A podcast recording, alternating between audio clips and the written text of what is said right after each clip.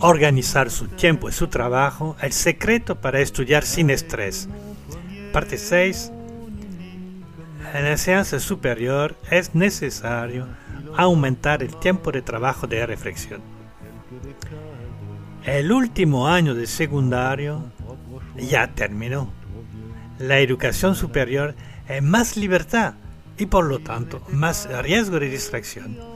No hay un inspector en cada pasillo para recordar a los estudiantes que es hora de entrar en el aula, o que la biblioteca y la sala de estudios están hechos para leer y estudiar.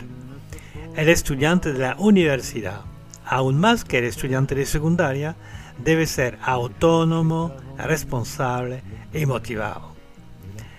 En la enseñanza superior, en la universidad, se les pide que realicen un trabajo de reflexión cada vez más profundo.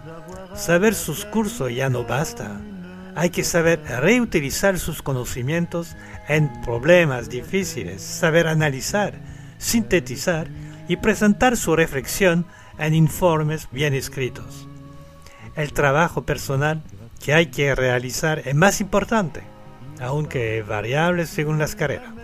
Pero sobre todo, hay que dedicar más tiempo al trabajo de reflexión y profundización. Por lo tanto, usted necesita aprender sus clases con mucha regularidad y hacer ejercicio de aplicación para dominar las nociones básicas sin demorar.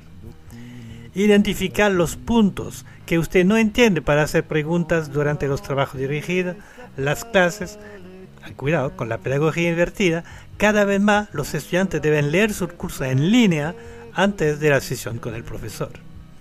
Reanudar los ejercicios de profundización realizar en trabajo en grupo y practicar otros. Realizar investigación en la biblioteca, leer libros o documentos para profundizar los conocimientos, guardar tiempo para escribir sus tareas, informe y cuidar su expresión escrita. Y todo eso hay que planificarlo, por supuesto.